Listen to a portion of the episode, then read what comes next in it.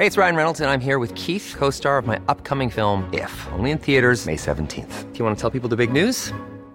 All right, I'll do. Sign up now and you'll get unlimited for $15 a month in six months of Paramount Plus Essential Plan on us. Mintmobile.com slash switch.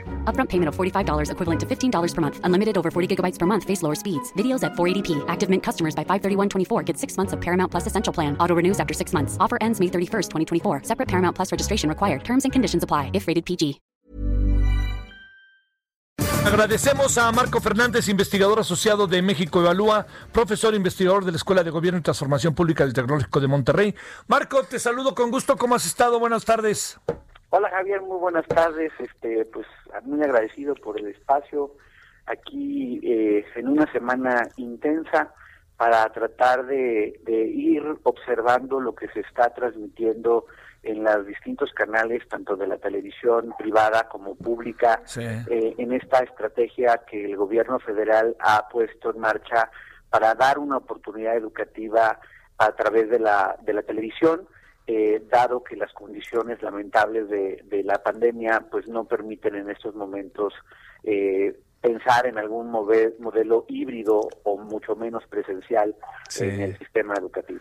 Bueno, mi querido Marco, este, como sabes también el Heraldo ya entró en el en el proceso, ¿no? Estamos también ahí siendo parte del proceso de difusión. Yo supongo que nosotros hemos tardado un poquito en lo que estamos organizándonos, nos deben de llamar la barra, nos deben de mandar la barra programática, los programas que ves que se mandan con una semana de antelación. Yo supongo que eh, a, partir del viernes o el lunes ya estaremos este, nosotros regularizados lo que no exime la crítica que pudiera eventualmente haber, por supuesto. Marco, ¿Qué piensas de lo que está pasando? ¿Cómo podríamos ver las cosas en esta primera semana de manera, con estos principios con los que iniciaste tu, conversación? Mira, yo creo que ha sido una semana de muchos retos. Eh, no iba a ser fácil dado las circunstancias extraordinarias. Y yo creo que para las mamás, los papás, eh, los propios docentes y sobre todo para, para los estudiantes que han estado siguiendo estos cursos, pues uno se da cuenta de la enorme varianza respecto a la calidad de los contenidos de los programas. Por un lado, si queremos ver las cosas eh, positivas, hay algunos programas eh, que están con más cuidado en el contenido pedagógico, muchos de ellos, por ejemplo, en el caso de la secundaria, de las emisiones precisamente ligadas a la telesecundaria, hay algunos programas, por ejemplo, que se han hecho para la educación inicial, tratando, por ejemplo, de dirigirse a las madres de, familia respecto a, pues, las características este, después de, tener eh, a, su bebé y, los primeros estados de ánimo en, los, en, las primeras semanas que, de ellos sigue. Pero también la verdad es que del otro lado, eh, pues sí hay un ámbito sustantivo de mejora en donde pues hay muchos programas que, que denotan una mayúscula improvisación, hay que ser muy francos, en donde pues ahí sí no hay cuidado pedagógico o pertinencia respecto al currículum del grado escolar, este, en donde, por ejemplo, hay algunos en donde los eh, presentadores que no son docentes están eh, leyendo el teleprompter y lo, lo leen con una velocidad eh, pues rápida que le hace más difícil al chico que los está escuchando pues poder captar todos los conceptos que se están dando en ese momento. Hay otros, por ejemplo, me ha tocado ver algunos videos, Javier, de, de la parte de ciencias en secundaria, en donde, híjole, pues la verdad sí era el contenido muy lamentable, porque había un chico eh, leyendo con dificultades, se estaban transmitiendo imágenes que no correspondían a lo que el chico estaba eh, leyendo, no hubo eh, al introducirse la lección como claridad cuál era el objetivo de lo que se aprendería en los siguientes minutos y hacia el final, pues tú, tú has sido profesor y sabes que una de las cosas esenciales en, al, al dar clase es por un lado, dejarle claro al alumno desde el principio, a ver, cuál es lo que vamos a tratar de lograr aprender eh, en esta sesión. y hacia el final pues tratas de reforzar otra vez los conceptos que has estado desarrollando a lo largo de, de, la clase y obviamente estableces una serie de espacios para poder hacer ejercicios, tareas que permitan consolidar lo que tú estás tratando de transmitir.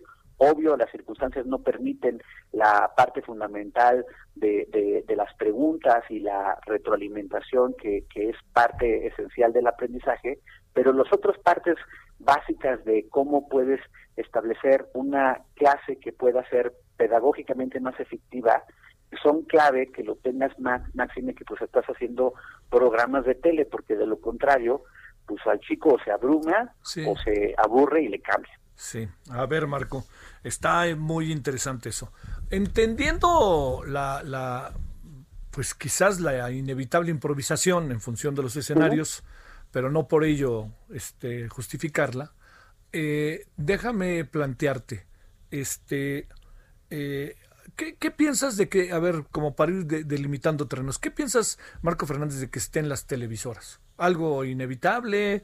Este, el hecho de que vayan a, cobrar, no cobrar. ¿Qué piensas de todo eso? A ver. A ver, me parece que justo eh, el día de mañana publicaremos un ensayo en el blog de educación de Nexos. Lo que estuvimos ahí analizando es ahora la perspectiva de cómo está la inclusión digital, la parte precisamente de la cobertura de las televisiones, el acceso a la tecnología y demás, para saber desde la dimensión de la inclusión digital, pues qué tan qué tanto margen de éxito puede tener la estrategia de Aprende en Casa 2.0. Y yo creo que cuando uno observa pues las limitantes de, de la cobertura de la del sistema de de radio y televisión pública, ¿no? A través de Canal 11, Canal 22, pues sí es inevitable tener el apoyo de señales del sector privado que pueden potenciar el alcance de las lecciones que se transmitan por la televisión. Dicho eso, pues vendrían los retos básicos que tú has dado cuenta en tu programa de cómo pues necesitas tener una televisión digital o una, si es analógica, el convertidor y además pues hacer toda la parte del ajuste en la tele y la antena para que puedas eh, tener la señal especial que se está transmitiendo en materia educativa, ¿ok? Sí. Entonces, de entrada, pues yo creo que como no hay eh, un, posibilidades hoy de acceso al, al Internet, pues no queda otra más que recargar la estrategia educativa de la difusión a través de la, de la televisión. Eso creo que hace que el papel de los privados sea un primer paso en esa dirección. Sí, este es un, un, buen dato.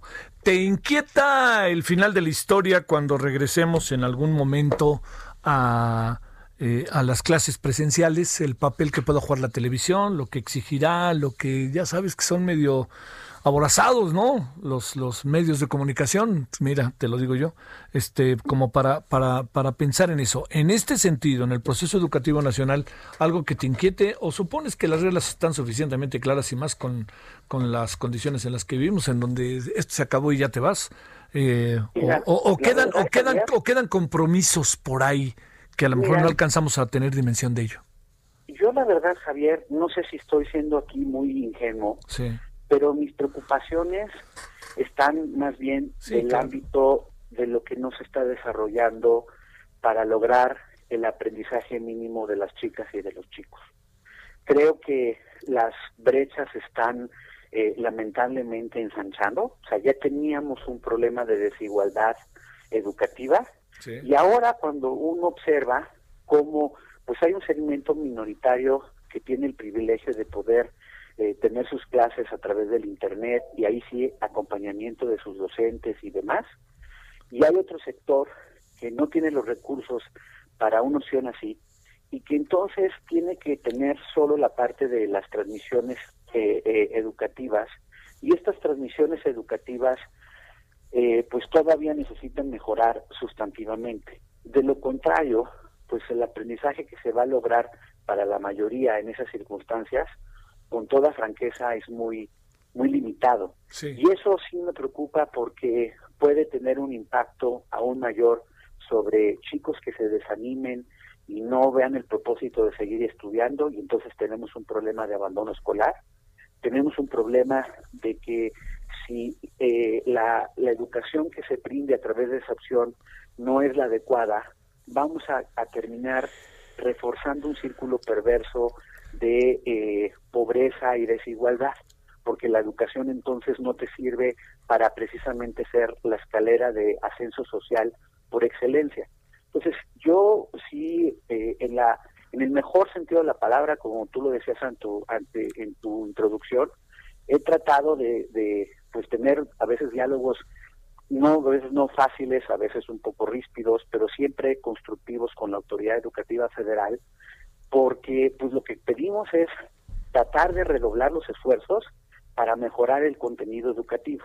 Mira, yo observo eh, pues trato de ver también qué pasa en el mundo, ¿no? En esta materia. y cuando veo los contenidos, por ejemplo, de Aprendo en Casa, que es el programa de educación televisiva de Perú, o el caso de el programa Ceibal con C de Uruguay, invito a los papás, a las mamás que nos están escuchando, que se metan al YouTube y googleen eso. Y luego vean los videos que están en el canal de YouTube de la CEP. La neta, es que pues hay autoridades que, cuidaron más los contenidos educativos, los contextualizaron más para sus eh, currículums escolares y otros que sí tienen ámbitos sustantivos de mejora. Bueno, oye, a ver, Marco, vamos a, esta parte. O yo te pregunto en lo social, en lo político y ahora estrictamente en lo educativo. Eh, preocupación grande la deserción, ¿no? Sin duda, lo que puede pasar con la deserción y otra preocupación grande, las zonas suburbanas y las zonas del campo. Sí, sin duda alguna hay varias preocupaciones. A ver. La primera tiene que ver con el abandono escolar. Y sí estamos viendo números que, que son preocupantes porque, por un lado, en el caso, por ejemplo, de las prepas y demás, antes de la pandemia, nosotros hicimos un estudio con los datos oficiales y encontramos que en el primer año de gobierno pues se les cayó la matrícula de la media superior a pesar de la cuestión de este de tener el triple de dinero para las becas. Ahora ese problema se hace peor porque al tema económico se suma el tema eh, académico y el tema eh, socioemocional que impactan en la posibilidad de que muchos chicos continúen estudiando. Entonces, tenemos un problema muy serio de abandono escolar y la verdad, yo veo con mucha preocupación que hasta ahorita la autoridad, aunque nos ha prometido que va a ser un programa para tratar de evitar eso, pues los antecedentes no son los mejores en términos de haberlo logrado, insisto, porque se les cayó la matrícula incluso antes de la pandemia. Ah. Pues tenemos primer problema, abandono. Segundo, segundo problema, desigualdad de aprendizajes. Todos, todos los chicos están teniendo afectaciones porque pues, no es lo mismo aprender eh, a la distancia que aprender en el salón de clases. Sí pero pues hay unos que están teniendo afectaciones mucho mayores que otras. ¿Por qué? Porque hay eh, estudiantes que tienen la fortuna de que sus familias, pues ya sea porque sus papás tienen el privilegio de poder eh, seguir trabajando desde casa, tienen mayores estudios y les pueden echar la mano para resolver dudas, tienen el acceso que refería del Internet y demás, y esas son como un combo de condiciones que facilitan eh, más el aprendizaje en circunstancias tan difíciles como las que estamos viviendo. Pero del otro lado están las, los hijos de las familias que viven al día, de los que pues lamentablemente no tienen esas condiciones de, de, pues, de apoyo, que no tienen esa parte de el capital eh, humano en casa, que sus papás pues viven al día y se los tienen que o llevar al trabajo o este o de plano dejar solos en casa.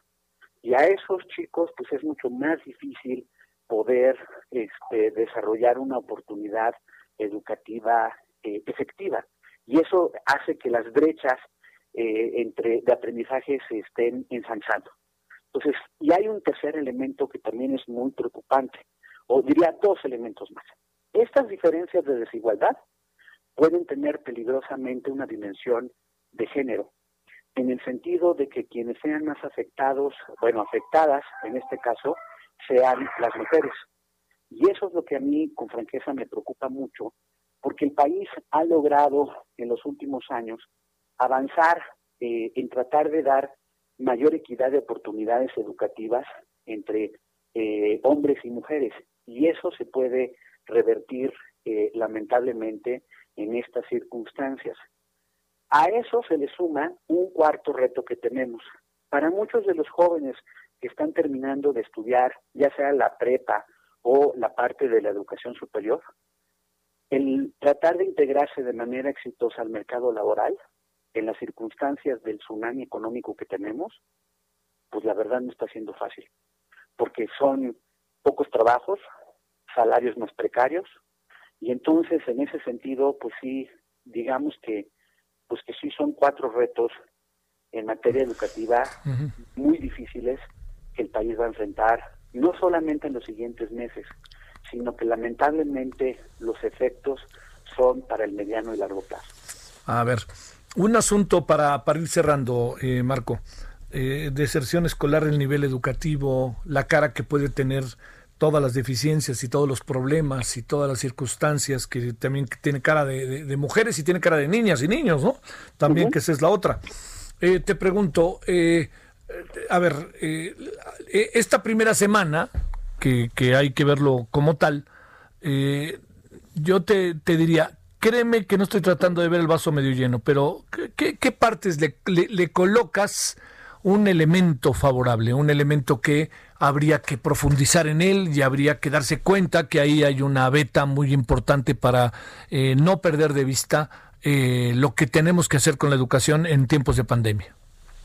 A mí me parece que el más, más importante que que tú incluso has dado cuenta en algunas de las entrevistas, otros compañeros tuyos en los medios y las redes sociales, es comprobar cómo afortunadamente hay muchísimos maestros que tienen la camiseta bien puesta. Sí, claro y que, en ese sentido, uno de los ámbitos de oportunidad para la, educativa, eh, para la autoridad educativa, Javier, es aprender precisamente de la sociedad. La sociedad en muchos lados no se está esperando a que toda la solución venga del papá gobierno. Se están organizando comunidades educativas para pagarle el internet al maestro, de tener contacto con los alumnos. O sea, podemos tener todo el debate que queramos de que si las cuotas son ilegales o no en las escuelas públicas. Lo cierto es que muchos papás, muchas mamás se organizaron para apoyar a los docentes. Los docentes están preparando lo mejor posible, eh, incluso su propio espacio en casa para recibir y poder tener ese contacto eh, a la distancia con, con sus eh, alumnos. Y eso sí abre, desde mi punto de vista, una esperanza de que sí hay posibilidad de enfrentar con mayor éxito estas pues muy difíciles circunstancias. Hay una parte que con franqueza a mí luego pues, me cuesta trabajo porque no sé muy bien cómo hacerle, tú eres el comunicador, cómo se logra, no, lo digo en serio, ¿cómo le hacemos para, para poder motivar a la sociedad a que seamos más exigentes en el mejor sentido de la palabra para el ejercicio del derecho a la educación, para presionar a nuestras autoridades, tanto federales como de los estados, para que realmente se pongan las pilas y tengan contenidos educativos, por ejemplo, en esta opción a la distancia, que sí sean pertinentes, que sí sean de mejor calidad para que les sirvan a nuestros hijos, a nuestras sobrinas, a nuestros nietos. Porque a veces pienso que como que hay una actitud de un sector de resignación. Sí. De bueno, pues ahí medio la vamos llevando. No, no, no, claro. medio nos vamos llevando es muy, muy costoso para el futuro de los chicos. Sí, claro. Sí, sí, sí. Bueno, Marco, pues este seguiremos hablando, ¿no? Cada determinado tiempo, que veamos cuál es el asunto en función también de las evaluaciones que tengamos obligadamente que ir haciendo. Me parece que como en dos o tres semanas tendremos también una nueva posibilidad de hacer un alto en el camino, que bueno, nunca está de más hacerla regularmente, pero me refiero por una razón, porque eh, lo que vendrá será también lo que han llamado el fin, ¿no? De esta primera etapa, que significa eh, restablecer, recuperar, recordar lo que se ha vivido en la, antes de que se entrara a vacaciones, este, en la etapa en donde de tajo otra vez se volvió la educación virtual más que presencial, y lo que han sido estas primeras semanas, que son semanas en donde hasta donde yo alcanzo a entender hay un hay, hay una especie de repaso, ¿no? De lo de lo de lo que se presume se aprendió hacia un trimestre, un semestre que acabó de manera muy muy muy brusca, ¿no? Sí, o sea, yo, mira, hay una parte que ahí yo siempre trato como de contraargumentar cuando la autoridad nos dice, bueno, no se preocupen porque es repaso. No, perdón, repasar para refrescar los conocimientos también se tienen que hacer con ruta de excelencia. Por eso es importante que desde el principio tuviéramos buenos programas. Yo quiero pensar, ahí sí, con el vaso eh, de la perspectiva medio lleno, sí, sí, sí. en tres semanas que hablemos, cuando ya empezaron los cursos de la segunda etapa, sí se observa, sí se observe una mejora sustantiva, porque de lo contrario sí, sí yo creo que los focos amarillos ya se tornarán rojos. No se vale pensar en perder el semestre, ¿verdad? Por supuesto que no. Eso no es aceptable. Por ningún motivo, ¿no? Por eso, por eso hablaba hace ratito de la importancia de la exigencia social. Mira, hay una parte que yo creo que, que, es, que es clave aquí.